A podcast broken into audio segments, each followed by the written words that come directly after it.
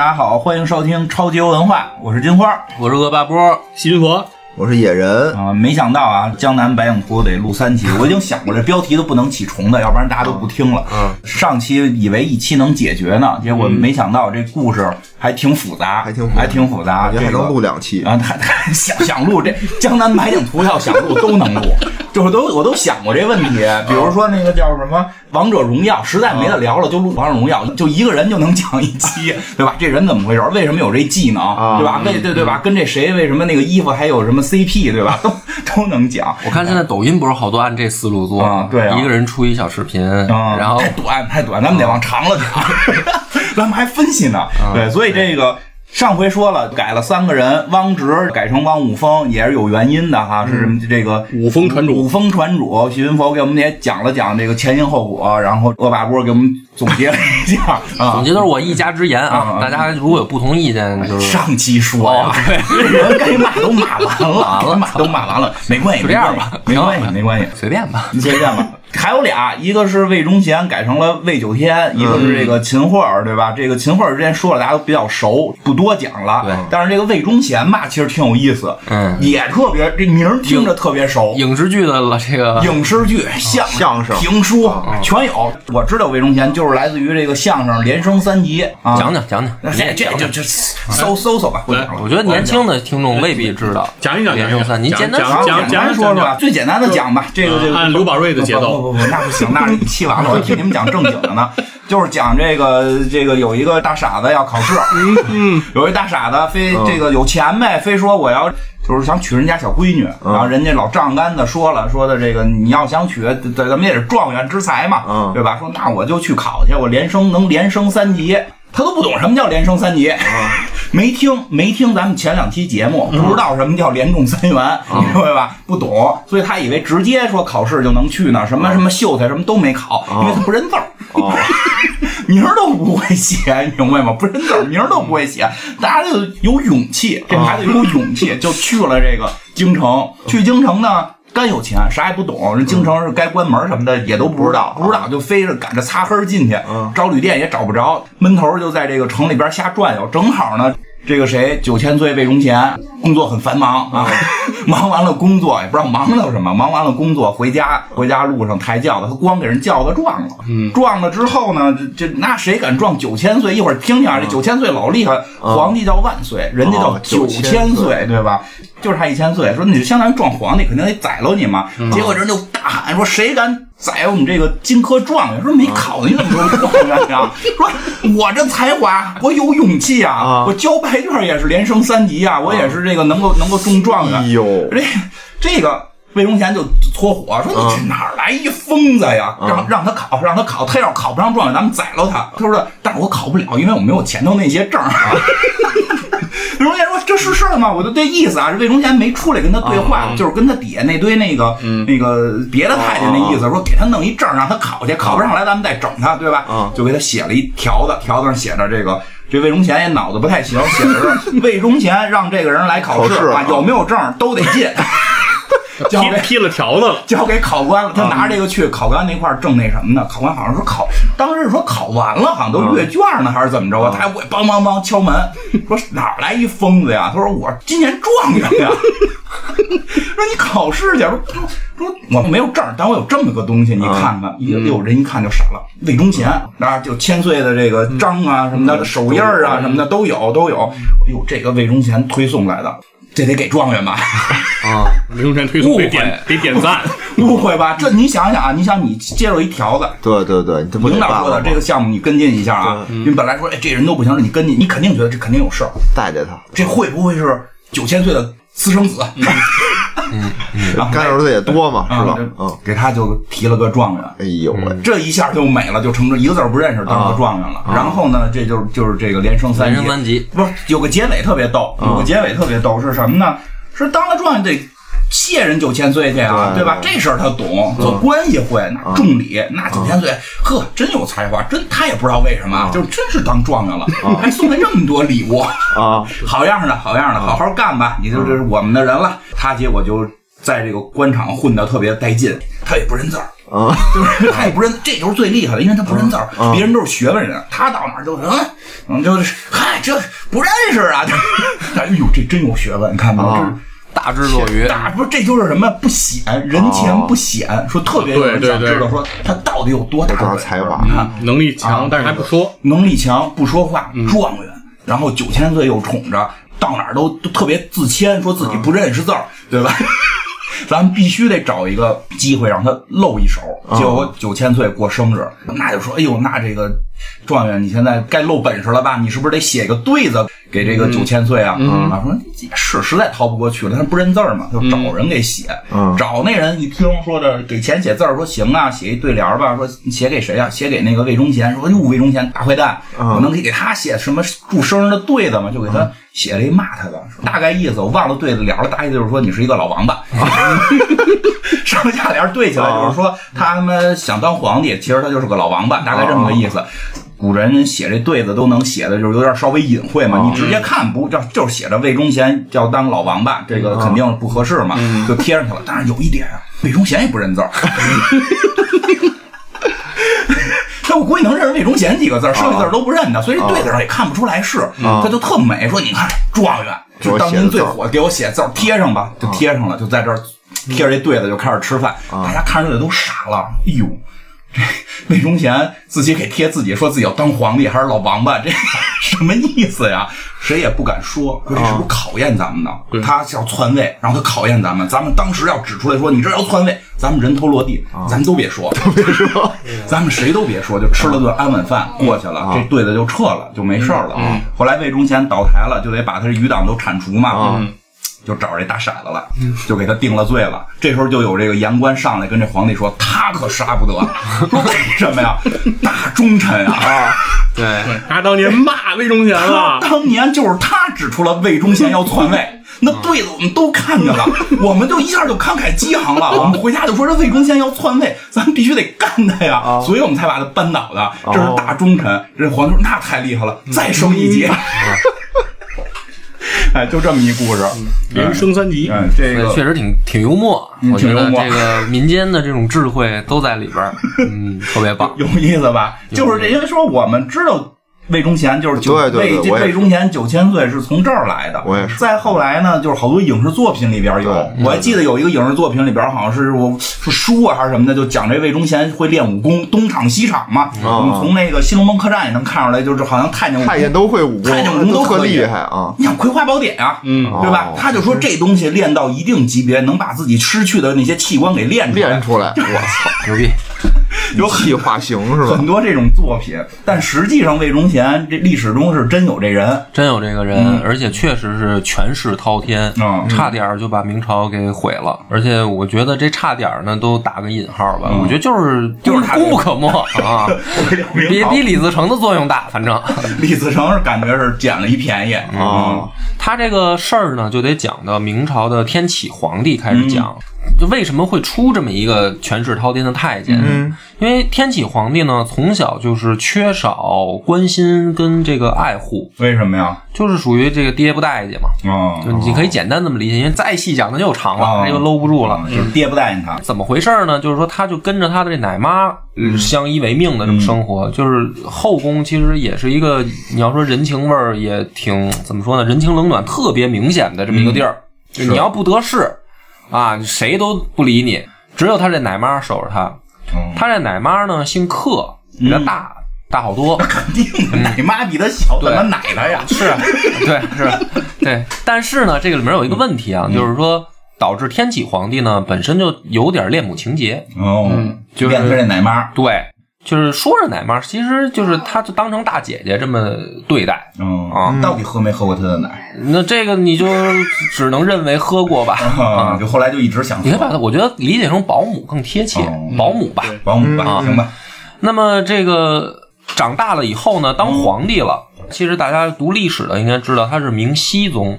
这历史上但凡带个“西”字儿的呢，都不怎么样不好。啊，都是特别胡闹的那种的。这个皇帝带个西字儿，对吧？就是给他最后上这个谥号的时候上个“西”字儿的，一般都不怎么样。你去查吧，哦从春秋战国就这样。那他是特别出名，有一特长，他是一木匠哦，啊，哦，特爱做木工活儿天天呢他就自己钻研自己这手艺哎呦，啊，然后呢在世是？对，然后呢，这个 他就等于说他专心于自己的手办啊和自己的保姆，哦，其他的事儿呢，他基本上不太管。所以呢，他这个保姆就陪着他玩儿啊，照顾的比较好的情况下呢，掌权了。你能明白这个？姆还能保姆掌掌权了保姆掌权就是先是统一了后宫，菜根花宝贝，啊这是统一了后宫以后呢，就有好多人来巴结他 哎呀，可以，啊。那这个时候呢，这个保姆就跟太监开始勾结，先找了一个姓魏的太监。嗯宫里面呢有一个说法，就是太监找宫女叫对食。嗯嗯，哦对食是啥呢？大家也不用想的说特别那种天马行空的啊，怎么淫秽也不是，就是俩人面对面吃饭。哦，因为这太监呢，他本身没有生育能力，嗯所以呢，就是说他要在宫中找到一个家的感觉，咱们坐一块儿面对面吃饭，找个伴儿，找个伴儿，就是咱俩就算过日子了。嗯啊，这宫里面叫对食。这客氏呢，先找了个姓魏的这个太监，嗯这姓魏的太监呢，也想就是说我也得有一个家的感觉，他就认义子。这个时候，这个魏忠贤本来叫李进忠哦，不姓魏姓，李啊，那我就有点遗憾我沉冤得雪了。放心了好多啊。我老觉得进宫之前是不是那沉冤得雪？以后我就说我是魏征的后人了，对，没有没有魏忠贤了，嗯。没有魏忠贤的事儿了，放松放松了。然后呢，他这个就是认干爹进去哦，就认到这个姓魏的太监。通过认识姓魏太监呢，就认识这个客氏，是客妈妈这不这不得算他妈了吗？啊。但是呢，这个客氏呢，就看这小伙子好，呵，这年轻啊，啊，李俊忠这个年轻貌美啊，小鲜肉啊，哦，于是呢，就等于也然后，本身魏忠贤呢，就咱们就不叫李进忠，一直叫魏忠贤啊。就是说他，因为他那个名字后来是等于皇帝赐给他，叫魏忠贤。魏忠贤呢也想往上爬，嗯，就把他这干爹给顶替了，给听了。听了以后呢，这个事儿还是皇帝，就是天启皇帝主持的。嗯，因为这个俩太监在宫里边啊，就等于就是争争这个争谁是她老公这事儿啊，争的呢，皇帝都知道了，皇帝就把这个克妈妈叫过来，就问说你到底喜欢谁？啊你想跟谁对着吃饭？对，你想跟谁吃饭？这客妈妈呢就看了魏忠贤，就是很明显的，皇帝就说那这样，那你们俩结婚。嗯，啊，大家都可能觉得很意外，说太监还能结婚，他真能结。啊历朝历代都有太监结婚，哦他不是不能结。嗯，等于他这婚这大婚还是皇上赐的，然后赐他名字魏忠贤。哦，所以这个是魏忠贤等于呃从一个小白丁儿到。怎么说呢？就是人生的这个一个飞跃的这么一个过程，实际上是靠这个克氏。嗯哦，也是靠女人。对，这个克氏呢，他的野心还不小。他就是说，这个皇帝虽然很很怎么说呢，很尊敬我，嗯很爱戴我，但是呢，这个毕竟他是跟我主仆关系。对啊，是我要想再往前走一步怎么办？还怎么走啊？他还想走一步，他就真是这个想瞎了心了。啊，这还要怎么走？他想让他想让皇帝的孩子跟自己有关系啊，但是呢，你就明白了。但是问题是他怀不上，怀哦你就想想这里面有嗯啊，怎么多不可描述吧？他怀不上，他不是他已经就是被封为就是怎么说呢？就是他就是皇帝媳妇儿的身份。哦，那这个时候呢，他怀不上太，乱太太乱套了。皇帝的媳妇跟太监结婚，对然后还着急怎么没生孩子？你说说，啊，这个时候呢，就是说他还不想让别的，比如说皇后什么这些人都不能怀孕，不是有一个就弄死一个，有一个就弄死一个，真狠。就是孩子。就是宫斗剧的桥段嘛。对，那么在这个情况下呢，他就想了一个最后必杀技，嗯嗯他就自己把自己家里面的一个宫女嗯。嗯，怀孕了，已经给送进宫，长得很漂亮，哦。天天就在皇帝身边晃。然后这个时候，只要皇帝临幸这宫女一次，那因为她已经怀孕了，啊，那说白了，生下这孩子明白，他就可以运作成，就是说这就是皇太子。这些所有的事儿呢，等于就是没有不透风的墙。其实后宫人人皆知，就皇帝不知道皇上，不知道，就皇帝不一知道。般都这样。对，皇帝专心做木工活做，木工活儿。嗯这打柜子。可是呢，也他妈神了，这个皇帝啊，就没那么强的性欲。这做木工活嘛，对，就是自己做了一木头的，说你自己使去吧。玩手玩十号，玩手办，就是玩十号弄一娃娃，最一个老宅男，就是这么一个人。天启的这个木工水平非常高啊，他木工水平他那个还不错。柜子拿出去能卖好多钱。对，然后呢，这个克妈妈就着急啊，就是说我这计划就这样，就是说你怼这女的一下，我这事儿就成了，你都不怼，就不行。怎么办啊？有点就找卫生。对，就找卫生间就商量说，操，怎么弄啊，老魏？说那不行，下药吧，就开始给皇帝下药。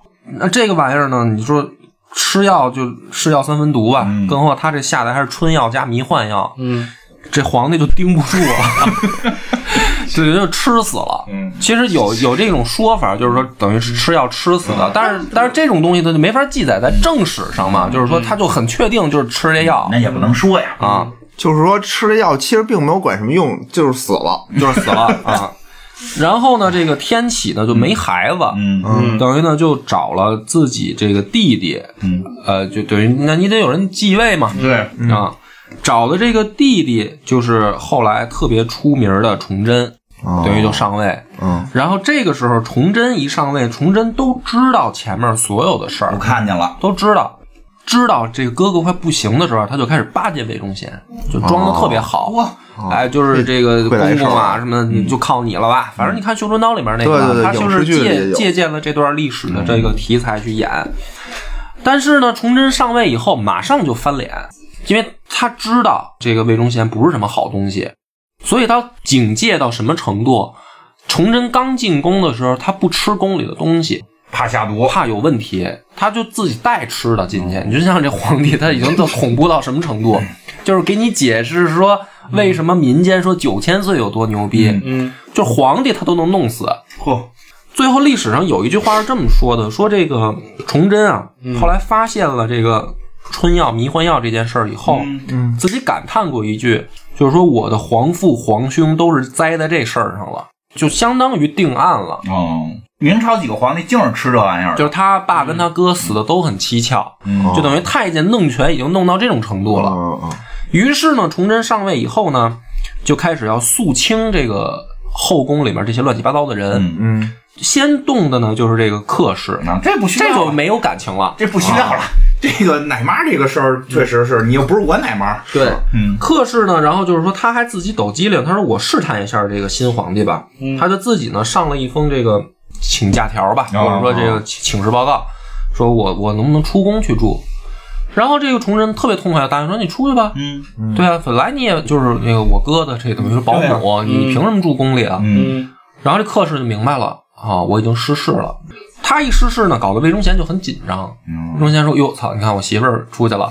这合着半天说半天九千岁，后头还有一个媳妇儿盯着呢。”然后魏忠贤就说：“那这样，那那这个我也上一封，因为魏忠贤他就是真是勾结了好多的朝中大臣，嗯所以他们呢这个帮派的名字不就叫阉党吗？嗯，就是因为他们的老大是一太监，并不是但是让所有人党都得阉嘛。但是不是说对，阉党不是都是阉人，不是都是阉我以为都人组成的。我以为有一个仪式投名状是吧？投名状就是带着自己那 看就，对，哦我们不不需要你。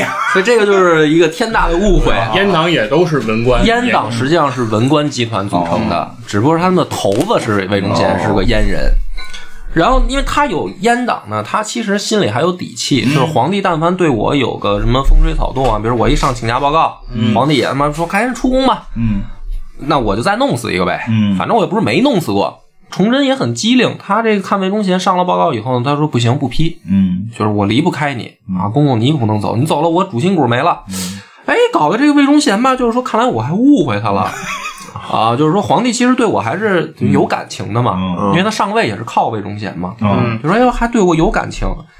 这样的情况下呢，等于崇祯就是呃他就是在这种怎么说呢，叫不明确表态的情况下呢，让魏忠贤自己琢磨，嗯我到底对你怎么样？魏忠贤就自己就猜呀、猜完了以后呢，也是手下他妈傻犯傻逼出馊主意，说你看之前搞得这么大，在全国到处修生祠，嗯嗯然后呢，这个百官对咱们也有好多怨言。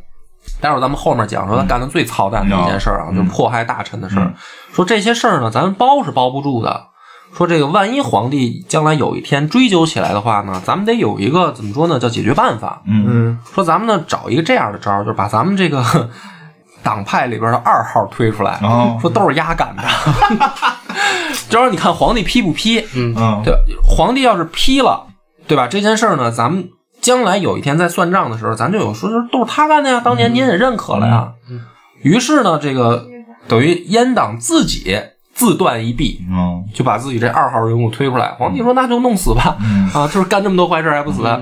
然后还给魏忠贤升官呃，就是就给他在褒奖、哦赏赐什么的。魏忠贤就彻底被麻痹了，哦就是认为五百岁啊，就是说认为我的这个机灵抖成了。啊啊，实际上替罪羊找找完了，啊，以为他以为找到替罪羊了，实际上崇祯心里都清楚，嗯把他的等于这些党羽折算清楚了，就该算他了嘛。嗯然后最后魏忠贤是被崇祯给玩了，嗯玩进去了，就是最后就等于这颗阉党的这个毒瘤就给铲了。啊所以你听到这儿的时候呢，你就明白了说阉党的势力有多大。对啊，你就是讲他这个到底嗯干过什么坏事儿，都能到九对千岁。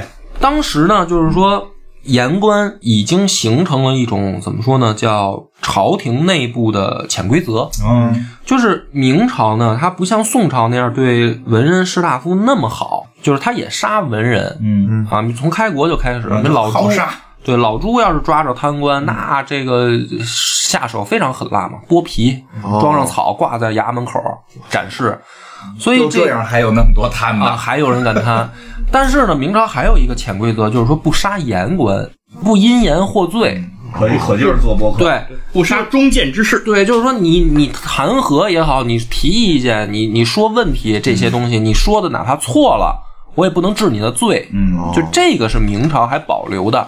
所以咱们就是上一集讲，就是有那么多人说这个胡宗宪，啊，对吧？就是说他实际上言官干的就是这活儿。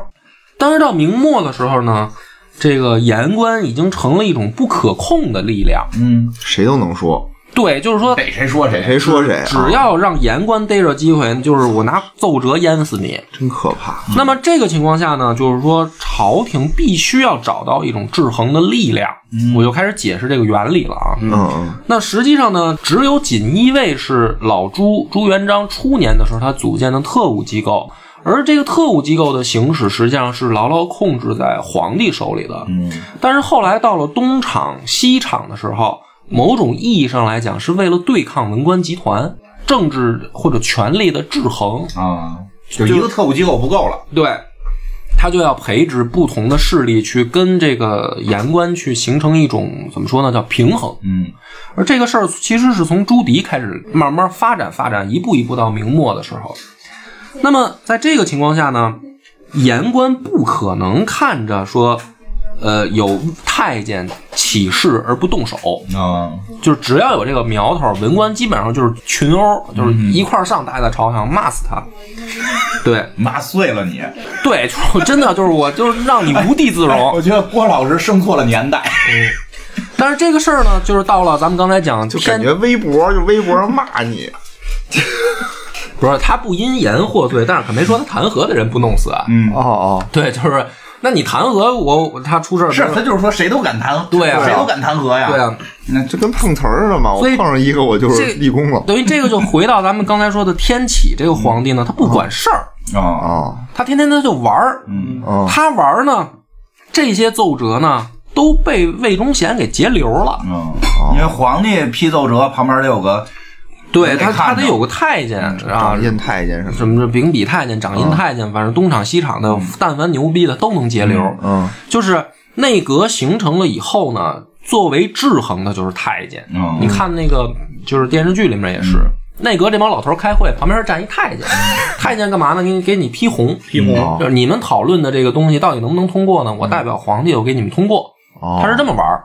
而且明朝也挺逗，他越到后面，从这个嘉靖开始，后来到这个万历，他们都不爱上朝，嗯就是一罢工罢工十几年，然后这个批红的都有太监干。所以到了天启的时候呢，这个风格被严重发扬光大了。就魏忠贤就基本上就是，我觉得皇帝连看都不看了。哦，都相信你。对，那这个时候呢，这个言官就就感觉说，我们怎么骂都没用啊，这皇帝他不听啊。就其实天启最大的问题就是他破坏了这种政治平衡，就是你皇帝只要管事儿，嗯这个平衡就在；啊，但你一旦不管事儿了，这个平衡马上就被打破了，嗯就会往一边倒了。一边倒啊，就是那太监这就魏忠贤就牛逼了，牛逼的时候呢。言官这帮人是不怕死的，就得他妈跟你来吧，甚至求一死。对，咱们就干吧。这里面就出现了这个一个英雄人物叫杨涟。嗯这个杨涟呢，大家老说他是东林党，嗯啊，咱们说有阉党，就一定会说到一个东林党。嗯这个东林呢，其实是在江浙一带，他们后来好多文官开，就是在家乡开书院，有一个东林书院。嗯这些书院呢，就是教这些学生、年轻的士子，让他们有伟大的理想、抱负、学问，就将来好为国家做贡献，就是这么一个地儿。这些人呢，就是出自于江浙，而且好多都是等于在这个怎么说书院的同学关系。嗯所以呢，其实东林党不是一个严格的党派组织，不是像我们现在理解的说它是一个有纲领，嗯是吧？有政治理想，然后一个团结的这么一个党派，嗯不是这样的，它就是一帮文人的这么一个，是朋党，对，它是一个朋党，嗯就是一帮文人志同道合的人，自称我们是一个党。哦，这种党呢，用咱们现在的话，就是等于你理解不了，嗯。因为他没有很严格的组织纪律。他的职责就叫党同伐异。比如说啊，比如说咱们四个今天 哦。说咱们都愿意做播客吧，嗯。这个明天老袁来了，哦。老袁说我认同你们这个事儿，我觉得播客太好了，说我想加入你们这个小团体。嗯。那这个时候呢，在明朝的时候，这些比如说文人士大夫一看说，哎，老袁这人不错，他认同咱们的想法，他说那就一块玩吧，哦，那他就成为我们的就是党人 啊。党人，但是问题是什么呢？他这种组织啊，他很松散。老袁可能出门又找阉党去了，哦，说：“哎，我觉得你们这也对啊，又去了另一波播客集团，啊对然后那边儿，我觉得你们做的 播客最好。啊，说你们这比北京那帮人强多了啊！我这跟着你们干吧。嗯所以呢，好多人其实 这样你就听明白了，在明朝他是这样的一种身份。老袁这种人，有点事儿，我只是我只是拿他举个例子啊嗯，对，就是说。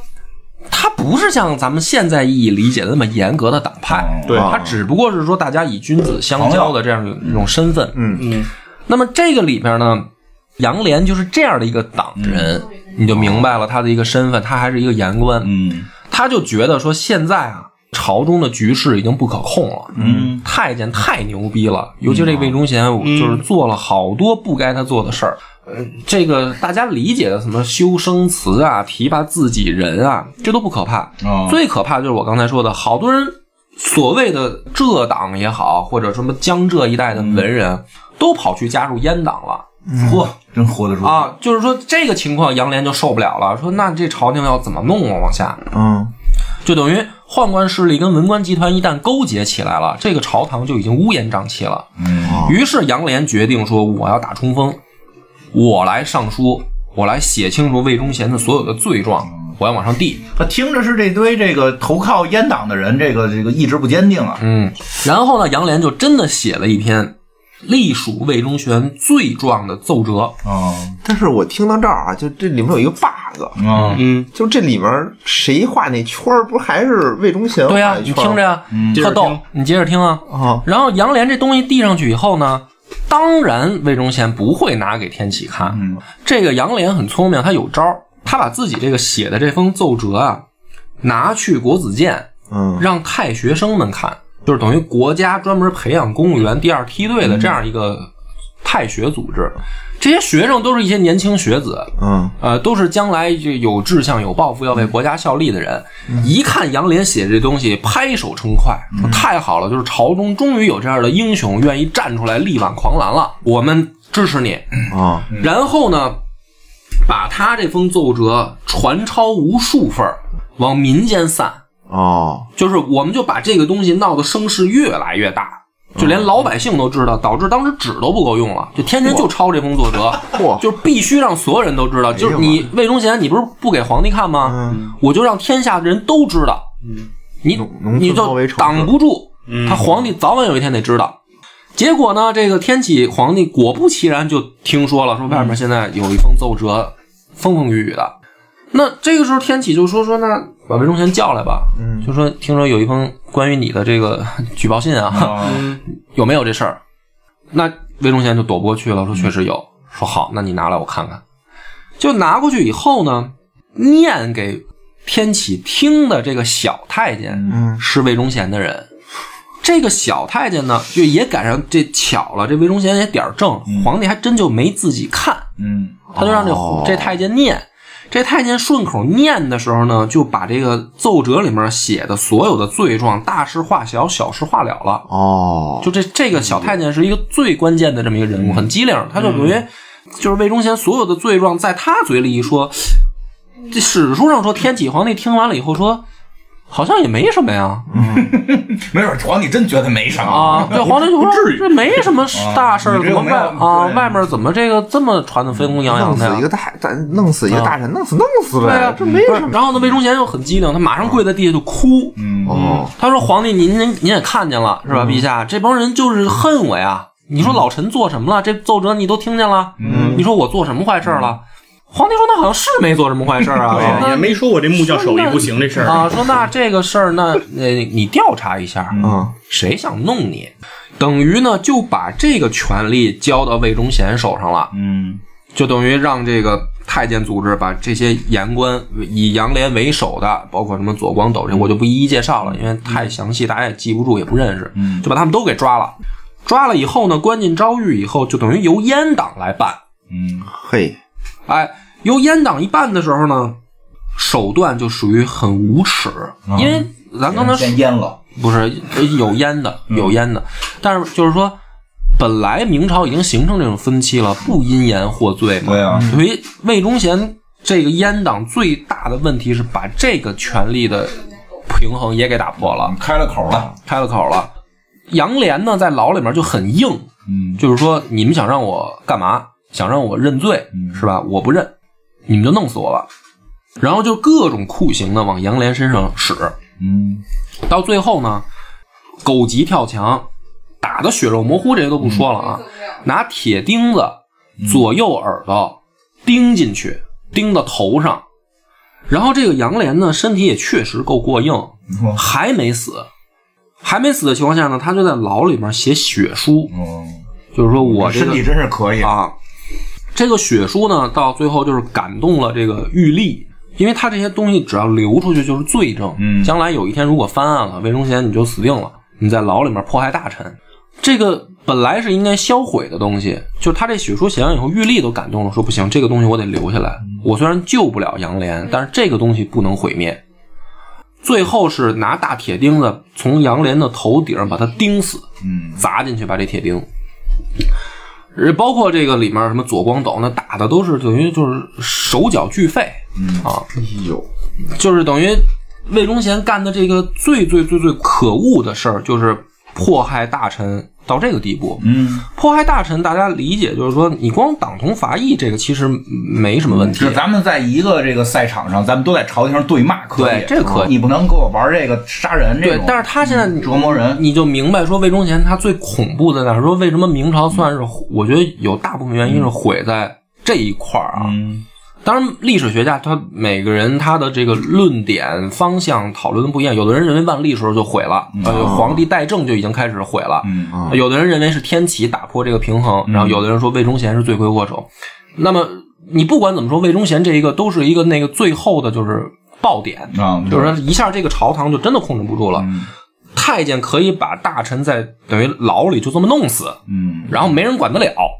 所有的这些事儿到最后就是我们简短截说，就是崇祯上来以后，嗯要想翻案是什么呢？就是靠当年的这些大臣的这些这种血书拿出来，一条一条再把这个罪给魏忠贤找齐。嗯那讲到这儿的时候呢，就是大家也听明白了，没有办法替他翻案。这个翻不了这个魏忠贤是没有什么可翻案的，他基本上就是大明毁在他手里这件事儿也不叫过分。嗯因为有的人是说说这个毁在，比如说呃女真女真满清入侵，嗯，那个我觉对吧得？就也说这个外头的事儿，对，比如说是这个东北防线的问题，什么吴三桂这些，那都是后面。对，那都是外头的事儿。你要是本身没有大问题，他们也起不来。然后有的人也说，比如说李自成什么的。但是如果呢，你来看这段历史的话，你会发现最恐怖的是说朝堂上的政治平衡被打破哎。说这个是是对，是一个大的问题。剩下那些事儿是这个问题导致出现的这个结果。对，嗯对，所以这个呃这个政治平衡被打破的时候，他就留下了很多疑疑患。嗯你比如说袁崇焕也给魏忠贤修过生词，嗯，嗯，哦，得哄着。得哄着，就所有的人，你不能违背了阉党的意志嘛。嗯他比严嵩那会儿还可怕。嗯严嵩那会儿，他好歹是说内阁里面我们互相斗，嗯，我们拉帮结派。但是到魏忠贤这儿，这个是彻底的一边倒的，他没有所谓的斗了。严嵩那会儿啊，皇帝还管点事儿，就是因为皇帝其实是管事儿的，你别看嘉靖天天炼丹修仙就，是跟后头的那个管人不不到前头来。对对，万历其实也是同样道理。那那个，呃咱们讲那日本战国的时候，那个那个就是万历朝嗯。打跟朝鲜跟日本打仗的时候嗯，所以你也不能说皇帝就完全不管事儿。嗯但是不不上班，天启皇帝是真他妈不管事儿。啊！嗯所以平衡打破了，嗯，对吧？这个是对，那么回头来说呢，就是说这几年吧，但凡喜欢明史的啊，就在这个圈子里面呢，就总在吵啊吵吵什么呢？嗯，就是说你说这个阉党不好呢，他们认。嗯。对，但是呢，好多人就说说这个东林党、浙党这些人也不怎么样，嗯。嗯。就是他们也是这个不干正事儿就会骂人，嗯，就是也没有说你你好多人说张居正不好，但张居正起码干事儿改革呀，嗯。对对吧？对对对，干事儿啊，说他起码有实事儿，有纲领，对吧？然后这个国家应该怎么变革，他有这些东西。说，那你东林党跟这个浙党，你们这些人，你们就是会骂人，你们也就是差这也挺客气，我觉得这也 挺客气。实际呢，你怎么看？实际上，我认为就是说，嗯，没有给魏忠贤翻案的必要，但是有给东林党翻案的必要。啊你觉得他们对，就是这些人呢，你不要去光想说他做成了什么改革，而是说他们是唯一在维护这个权力平衡的一帮人。嗯他这个制度从明初运行到明末的时候，已经打了无数的补丁上去。明白？对吧？从老朱刚开始建立这个国家跟王朝的时候，这个机器运行的实际上是漏洞百出的。嗯比如说到明末的时候，老朱运行的这个对皇子皇孙的后代的这个政策，嗯，啊，优厚待遇，啊，姓朱的都不用干活，不用上班，然后好吃好喝供着。多少啊？对，到明末的时候，我的天啊，成千上万姓朱的，就是白拿朝廷的钱。这个财政每年就在嘉靖的时候，每年就几乎占到三分之一。嚯，因为他太，就是等于上百年过去了，这生儿子，这有的藩王知道有这个权利，照上百个儿子生一个人。财政问题，明朝是严重缺钱的，不是像大家想象的说钱是可以像咱们现在印成这个纸钞的。明朝的时候，他发行的这个铜钱嘛，嗯。铜钱并不是所谓的贵金属，嗯。嗯，呃，就是说，你比如说什么叫贵金，比如说金银叫贵金属，中国就对，少，对中国本来这个东西就少，所以到明朝末年的时候，这个铜钱儿，呃，首先质量很差，又没有贵金属替代，实际上这个钱也是一大问题。通胀已经很厉害了。它是形成紧缩，它还不是通胀，它是形成紧缩。嗯然后呢，导致这个整个社会已经没有办法正常运转了。嗯就是因为，比如说我一开始我我一斤米一个铜钱儿，我现在两斤米一个铜钱儿，到时候就恶性的这么发展，因为我钱不够，嗯铜钱的那个使用损坏率啊什么的，跟金银的完全都是两码事儿，而且它成本还很高，铜钱的造价又很高。嗯，然后包括这个政治体制的运行，从这一开始，老朱是他妈劳模啊，一个人把所有事儿都干了，朱元璋是自己干，嗯。然后到了朱老四都已经不行了，我得请文人文臣帮忙了。然后到比如说形成内阁，这一步一步到明末的时候，内阁的这个权力已经无法再去往上打补丁的时候，一旦被破坏，这个就很严重。然后问题还是在于说，你破坏它的同时，该怎么去弥补它？就你有没有什么替代措施？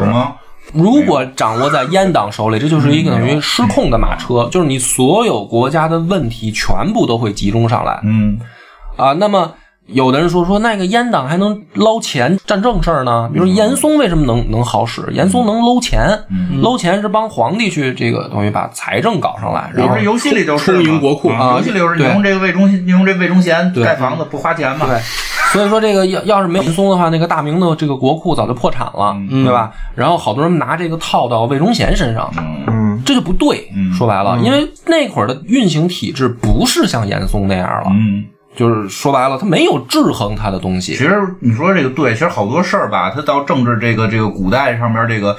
政府什么的，它是有这个制衡的一个特别重要的原因。对对，你那这这事儿不能说的就是一个人，就九千岁一个人把全天下事儿都干了，那你不一定干成什么样了。所以呢，在思想层面上也是，嗯明朝到后期发展这个程朱理学已经到了死胡同的地步了。嗯就是说，我们在政治体制上无法改革的情况下，我们怎么要求帝王呢？只能要求帝王的个人修养。嗯就是说，你作为皇帝，你要做一个人人圣主，你要做一个明君。比如说，你不要那个过度纵欲，你不要这个贪图享乐啊，你要好好上班勤政。嗯，劳动嘛，就是说，言官当时已经把目标盯住了皇帝的私德。对，哦，对，因为发展了上百年以后，这套体制实际上你再怎么打补丁，已经打不上去了。制度出问题了。对，制度出问题了。所有的我刚才讲到的这些问题综合起来，其实就是东林党人他们的一个美好愿望，就是说我们怎么能救这个国家。嗯但问题就是说，你不要去想东林党人没有提出行之有效的办法，谁也提不出来。嗯这个东西到崇祯的时候，你除非打破它，咱们再造一个王朝，啊对吧？嗯，不然的话改革先别给那些孩子钱了。对，不然的话呢，就是没有任何的办法。嗯。就是说，你比如说你再碰上一个好皇帝行不行？嗯。就某种意义上来讲，崇祯就算明朝的好皇帝了。嗯，明朝也太惨了，啊。这个对，对，因为起码崇祯是想干事儿的。上班儿。啊，他起码上班儿。啊，每天负责杀人。啊，然后但是比如说他交给这个袁崇焕这个整个的东北的大权。后来又给人杀了。啊，对啊，但是 劲儿是过，对，但是问题是是，问题是你你听到这儿了，你就明白，就是说整个文官集团把他们的美好的愿望建立在皇帝的私德身上，嗯而皇帝又靠谁呢？嗯只能说我就相信这个底下的大臣能解决实际问题。啊，可是你解决实际问题的时候，你就发现这个形成了一个先有鸡先有蛋的问题。哪那么好解决呀？，对，鸡这个弊端已经上百年的时候，你怎么解决？啊钱也不够用。嗯明朝到后期是白银外流的，嗯这个我就不细讲了，因为它又很复杂，要讲好多问题。然后经济面临破产，赶上天灾人祸小冰河期，啊，就是所谓的这个地球变冷，游牧民族入侵，军费上升。所有的这些问题综合下来，他不是一个皇帝的私德好坏就行了。呃自古也不是拼他的私德好坏，而这个魏忠贤呢，他最恐怖的就是说我不是没有办法给他翻案，嗯。但是说太监这种人不能用就在这儿，这些人他们没有一个对未来的规划，是。因为他们没法传宗接代。他说我这辈子就这么着了。所以他会顺应皇帝往那个不可控的方向去。你不是喜欢玩木匠吗？玩儿，玩儿做你天天就忙着玩手办才好呢，你啥事儿都别管啊要么要么就睡妞吃吃春药。他天天这些太监他就这么想干事儿，而历史选择这些人出现，不能说叫选择，而是说他们的出现实际上是历史当中不可避免的一种规律，嗯就是证明给后人看，就是说如果你在这个运行当中发展到这样的话，你的结果是什么？嗯你就是面临着整个王朝的崩溃。嗯，所以很多历史学家呢，在魏忠贤阉党跟东林党他们两党相争的这个事儿上去不断的做反复的研究，啊实际上都偏离了一个大方向。这两拨人吵架，然后有一拨人把对方弄死了，这个就是哎，这这是这，我觉得吵这没意义，吵这个事儿意义不大。呃，但是那个 封建王朝终将要被推翻。那个那个，我来啊，对我来我我来说说，因为你说说波说的比较你怎么看比较多了啊。然后首先首先首先首先你看历史，你会发现特别有意思，在有明一代，大太监特别多，啊，从王振、刘瑾，包括刚才提的那个汪直太监，从郑和开始，对郑和这都算，就是，但是说这个太监是不是都坏？嗯，对他也不是，嗯他也有像冯保，啊对对对也有这些怀恩，也有这些好太监，所以说他冯不是就是万历的保姆，嗯对。相当于，嗯。就是说他太监这个东西他是怎么出来的哈？就是因为首先是因为朱元璋他是一个劳模，朱元璋在建国的时候，他最警惕的是什么？就是相权，嗯。就是他不希望明朝有宰相来把持朝政。觉得这样的话，这个他的这叫什么？呃，中央集权，空前的中央集权就会被这种旁落。所以他为什么他会有这个太监呢？是因为说太监可以帮他干一些活儿，太监还没未来。对，但是朱元璋写在这个皇宫里的这个石刻上，明确的就是两条，一条就是叫不能设这个宰相，第二条就是宦官不得干政。嗯，当然这两条后边就全给推翻了。那得累死对皇，帝。因为到了他后面的这些朱家的这些人啊，都没有他这样的了。对。嗯，然后太监的权力的空前，其实是从这个朱瞻基开始的，嗯。就是朱棣的好圣孙。朱瞻基那个时候他就设立了司礼监，对，对，司礼监呢就会有太监识字儿，对因为朱元璋是不允许太监识字儿的，嗯。但是朱瞻基说呀，不行，嗯，这么多活儿，对啊，累死都了。都搁我一人看，那谁想当皇帝啊？于是他就设了这个，他把太监就就文化水平提高了、嗯啊，大家开始识字了。识字之后呢，设立了一个司礼监，那里面就是有这个秉笔太监和掌印太监。刚才波儿也介绍了，就是说对这个奏章进行批复，因为内阁的权力是说向上把政策。给皇帝，嗯这事儿办不办，能不能办，皇帝得说同不同意。嗯那太监其实就掌握了这样一个职责。但是说在历史上，其实，在魏忠贤以前，这些权势很大的太监都会发现一个共同特点，就是如果皇帝想办他，嗯，能办。分分钟搞定。对，因为这这些皇帝只要他心还在朝廷上哎，他还想要江山，太监就是不可能翻得了身的。就是他是能被制衡住对，的。他是能被制衡的。到了这个小木匠这个这个时候，他真是不想要这个江山了。嗯，对，所以那个，所以才导致了所以我我来接着讲啊，刚才细菌给我补充特别好，就是等于把我这个真正今天想讲的主题就提出来了，就是我们通过讲魏忠贤这个人啊，可以思考一个问题：如果你是明朝的皇帝，嗯，这种体制下出现魏忠贤这样的人了以后，有什么办法？就是魏忠贤他其实是一个课题。哦这是一个课题呢它是一。个课题，它就是不用把它想象成它是一个什么奸臣、嗯历史上的坏人、脸谱化，然后私德的问题，这些没什么可翻案的，他就是一个坏人嗯，这他就是一臭混蛋对吧？一个这个老别用他。啊，一个老太监没有后代、嗯没有未来的人，把这个国家搞乱了。但是这个课题其实聊到今天，无数人讲过，就是点明一个问题：如果你生在明朝，你在当时的话，你怎么办？我是皇帝啊，你哪怕我说先弄几个媳妇儿 啊，或者说，如果你是大臣呢？啊，我是大大臣，你是大臣，你怎么办？那我就出国呗。对啊，这个才是真正讲明朝、讲魏忠贤这事儿应该抛出来的一个问题。我去那个出国学习这个先进的思想带回来，哦对吧？给大家讲还有更先进的制度，我们不能在封建王朝这块儿就固步不封，对吧？我们得得往前发展，历史得推进，对吧？你讲这个，所以这个其实是我等于这一期真正想讲魏忠贤啊，大家能听明白的，到底讲什么？嗯，就是？他是不是坏人？他是。是没什么可。但是你在历史上，你只记住了一个魏忠贤当坏人的名字，这个事儿毫无意义哎，。我觉得你说这特别对，嗯，就是实际上你听听来听去，这事儿他不是魏忠贤说一个人，对说比如现在都是这个特别好，什么制度什么都特别好，然后太平盛世，他出来一个人就把这事儿全玩坏了，特别厉害，然后这个什么把这皇帝也给弄住了，把大臣弄，不是这么回事儿，他是在这个时期出现的这么一个大坏蛋，但是他是有前因后果等等，这并不是给他翻案。对他确实是个坏人，对对吧？因为有肯定有很多很好人，人家就没干这事儿，对吧？翻案是不至于，但是你说这个在历史上要去聊，真是有时候讨论历史上的一些话题是得这么去看，对对吧？你不能最后光总结出来一堆基，就是哎，就是这几个坏人搞的，那肯定不是这么简单。对。嗯，所以这个魏忠贤的事儿，我觉得今天他的故事我就讲得很清楚了。嗯，然后嗯，对于到游戏里来说呢，其实包括影视剧里面对于魏忠贤的刻画呢，都是一个还在刻板印象，就是一个妖人的这么一个形对，老是练武功想练出那个器官来，这种对对 对对，就是这么一种就是妖魔化啊。但是实际上呢，我还是想问一个问题，就是说，如果这个人是这种形象的话，谁会就是皇帝再傻，他他会就是说用这样的人吗？其实不是这样。对，其实越是你就这么想，越是历史上那些出了名儿的太监，坏的太监，他其实表面上看起来，他应该是越是一个忠厚老实的形象。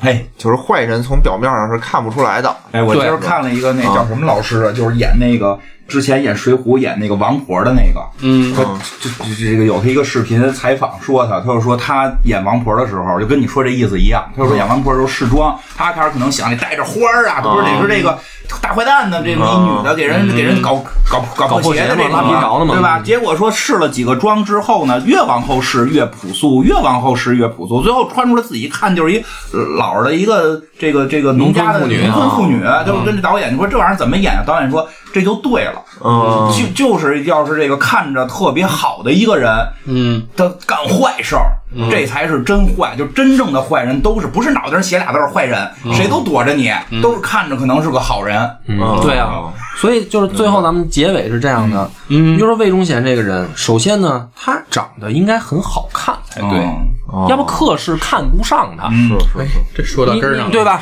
他一定他得是一个。起码是小鲜肉的这么一个形象，然后他长成中年了，变成一个大叔的这种、这种形象，哦他他得是这样的形象吧？要不然客视看着他干嘛？那么多太监呢？嗯，然后呢，他的这个行为举止，比如说，我也喜欢金世杰老师演的那个，嘿嘿嘿，那个坏笑那个 影视作品影视作品。嗯。但是你问题是想，这么一个人，他妈这个坏都露在脸上了，都他妈跟个鬼似的了，就是这皇帝怎么会喜欢用他？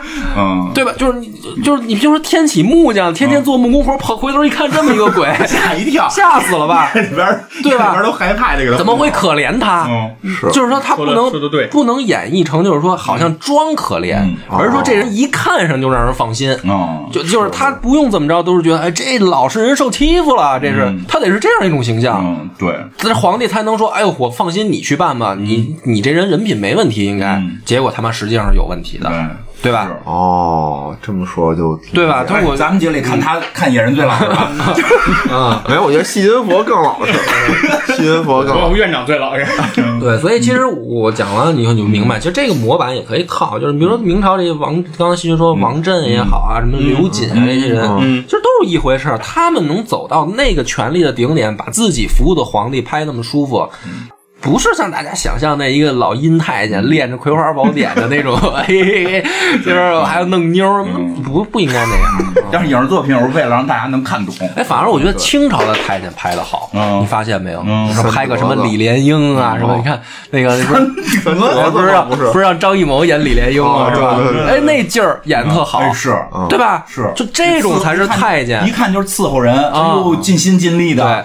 就是对啊，那只不过是说这个清朝这太监呢，他他妈的没弄成这么大权势，当然也不小了，但是他没弄是，因为权力最后牢牢掌握在这皇族手里，哪怕他妈男的不行，慈禧也掌握，也轮不到你太监。嗯，是所以说，清朝这些太监往往给人感觉就是，哎，他们就是一服务员。嗯实际上，明朝太监也他妈那样也。是这样。对，只不过就是说明朝的政治制度出问题了，它是这样一种。其实，如果你要真说太监的这个权力滔天，嗯，唐朝后期呃，也也是有对，也是比明朝更甚。汉朝不也有吗？都都有。秦朝也有。对对对，秦朝对，打开头，打开头，打开头。等一下，真是哎，嗯，赵老师就开了一先河，嗯，真是。那赵老师之前还有那个不是那个嫪毐，嫪毐嫪毐。吗？不是人都没净干，嫪毐他妈不能算太监不是，人不是人净了，人就是能力强，人净完了之后还就是能生。所以后来太监老认为能练出来，可能就是觉得哎呦都供着太监家里都供着嫪毐，而且还练出来，而且其实中国古代还有一个事儿，嗯。就是太监不光有男的，嗯。还有女太监，也是有的，也要行宫刑，嗯，嗯，手术难度极高。行，以后有机会讲讲吧。以后。有机会再讲吧，反正这个好多故事啊，这大家听了过不过瘾就这么着吧，啊，该骂骂吧，没有一分钟前翻案啊，再重复一遍对。对对，尽量别用它，尽量别用它。嗯 OK，好，拜拜。拜拜。